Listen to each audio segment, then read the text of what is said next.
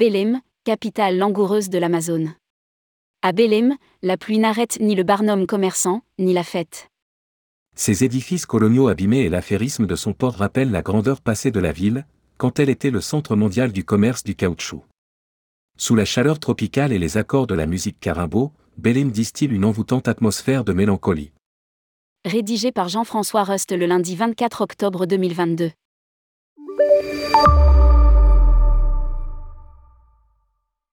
Welcome dans la ville la plus importante du delta de l'Amazone, cité des 1, 6 millions d'âmes posées à plus de 100 km de l'Atlantique, sur la baie de Guajara. Au premier coup d'œil, rien ne semble vraiment attractif dans cette ville dressée d'immeubles en béton et au faubourg quelconque.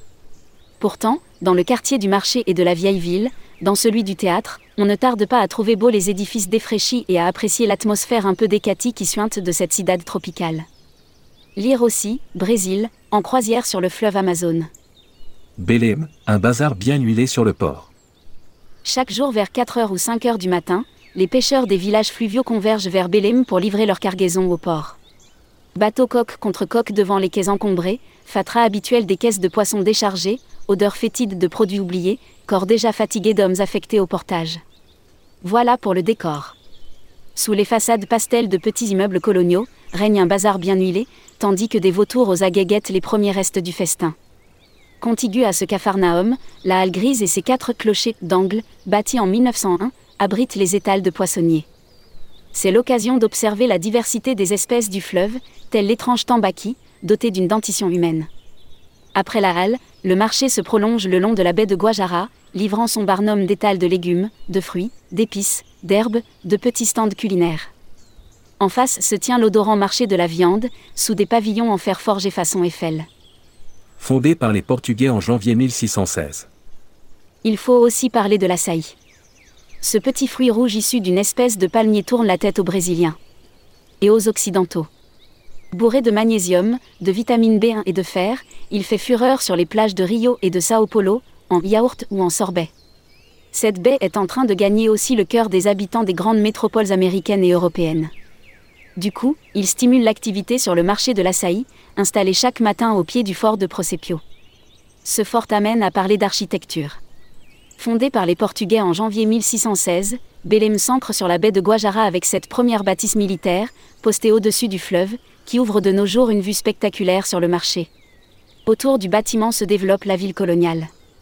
Les jésuites sont à la manœuvre et érigent le collège Saint-Alexandre, de style baroque, aujourd'hui musée d'art sacré.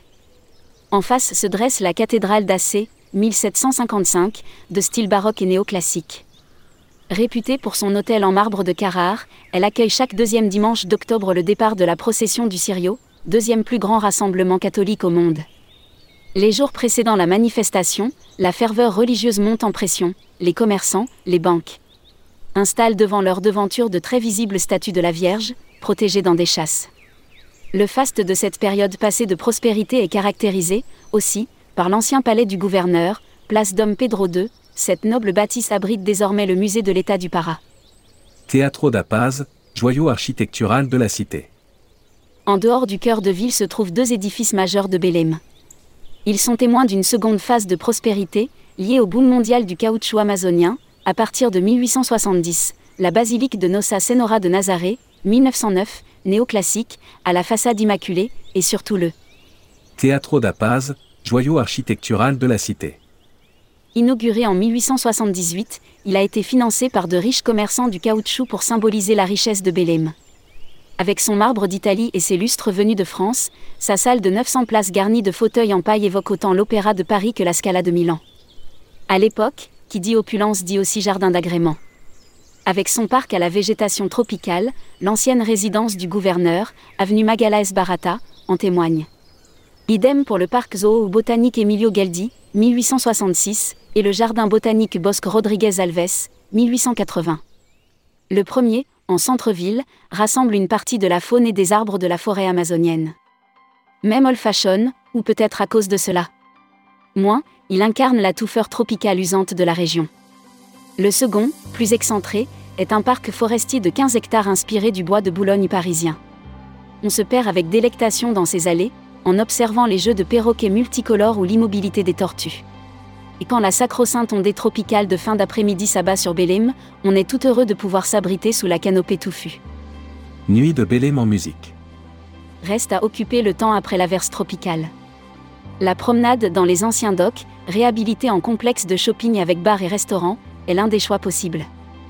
La jeunesse s'y presse, déambulant sur les quais où sont conservées les grues jaunes de déchargement.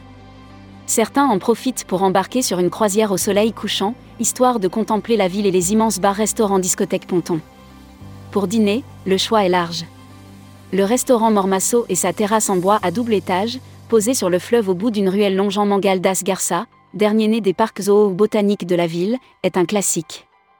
Boteco Arsenal, un restaurant musical situé place Carnero da Rocha, devant le QG de la marine locale, aussi.